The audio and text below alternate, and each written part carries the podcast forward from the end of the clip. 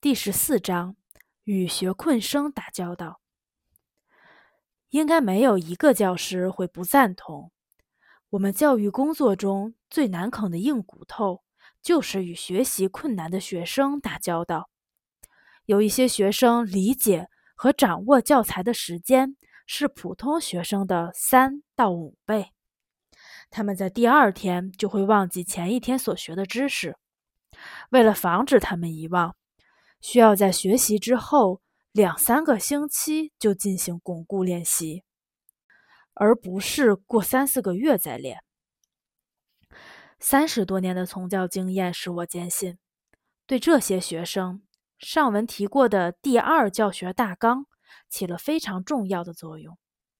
对他们而言，学习仅仅局限于那些必须背诵的教材是非常有害的。这会把他们弄糊涂，养成死记硬背的习惯。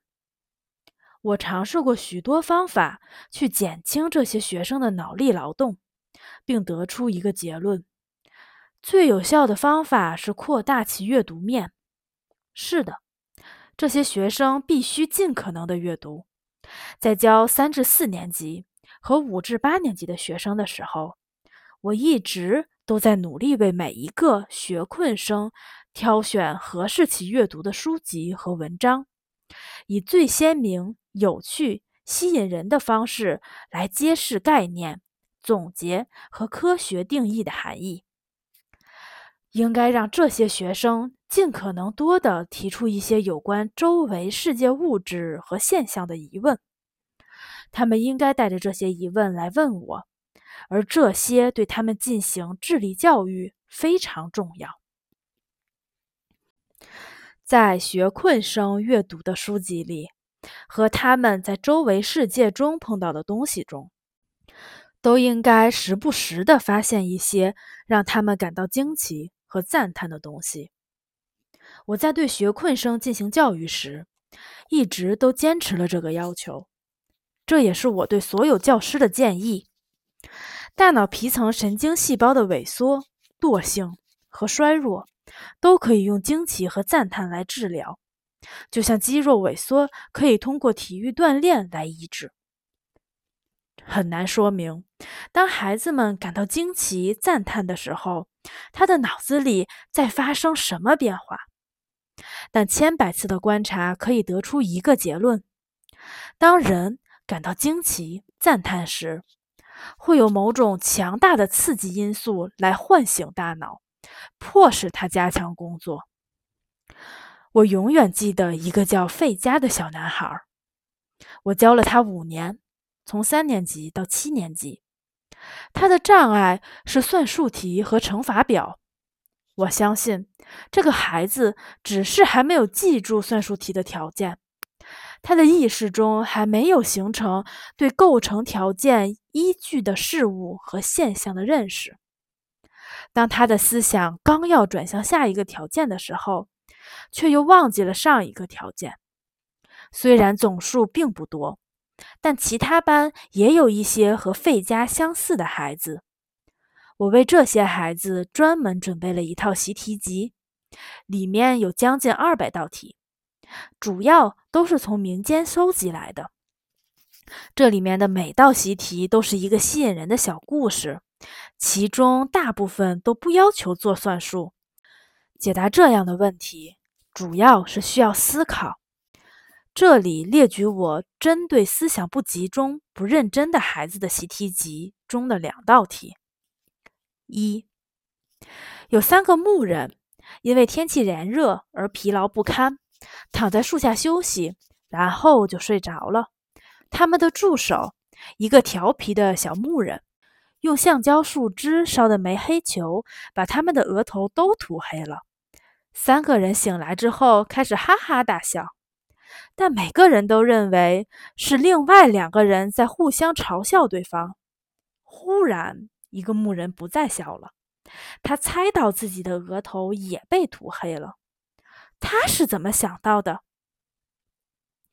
二，古时候，在辽阔的乌克兰草原上，有两个邻近的村庄——真话村和假话村。真话村的人总是说真话，假话村的人总是说假话。如果你们中有一个人突然穿越到古代，穿越到这两个村庄中的一个，你只能向碰到的第一个当地居民提出一个问题，弄清楚你穿越到哪个村庄。那你应该提什么样的问题？起初，我们只是简单的读题，就像读一些关于鸟兽、昆虫和植物的趣味小故事一样。不久之后，费加明白了，故事就是题。他开始思考其中最简单的一个问题，并在我的帮助下解答出来了。解题就是这么简单，这让他非常震惊。就是说，这些题里的每一道题都可以解出来？费加问道。他好几天都没有放下习题集，每解出一道题，对他而言。都像是一次巨大的胜利。他把每道题解出来的题誊写到另一个专门的练习本上，还在文字旁边画了鸟等动物。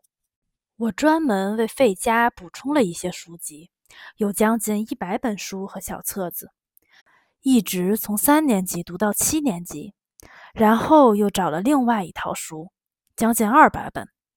除了费加以外。两年时间里，还有其他三个学生也读了这套书。有些书和小册子与上课学习的内容有着直接联系，而另外一些则没有。但我认为读这些书对他们而言也是一种特殊的智力训练。到五年级的时候，费加的成绩就赶上来了，他可以像其他学生一样解答同样的算术题。到六年级时，他突然表现出了对物理的兴趣。费加成了少年设计师小组的一个积极成员。对创造性劳动的兴趣越大，他读的书就越多。之后，他在学习中又遇到了一些困难，尤其是历史和文学。但每一次困难，他都通过阅读克服了。七年级之后。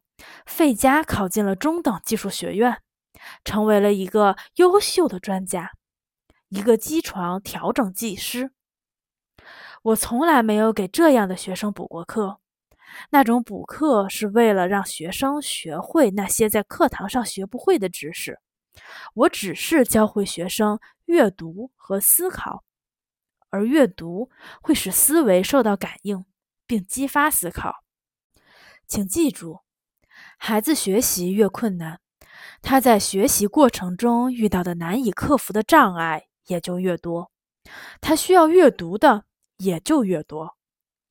阅读教会他思考，而思考则会激发智力。书籍和由书籍所激发的鲜活思想，是预防死记硬背这种阻碍理智的大敌的最有力手段。学生思考的越多。他在周围世界中看到的不懂的东西就越多，对知识就越敏感，而你作为教师的工作也就更轻松。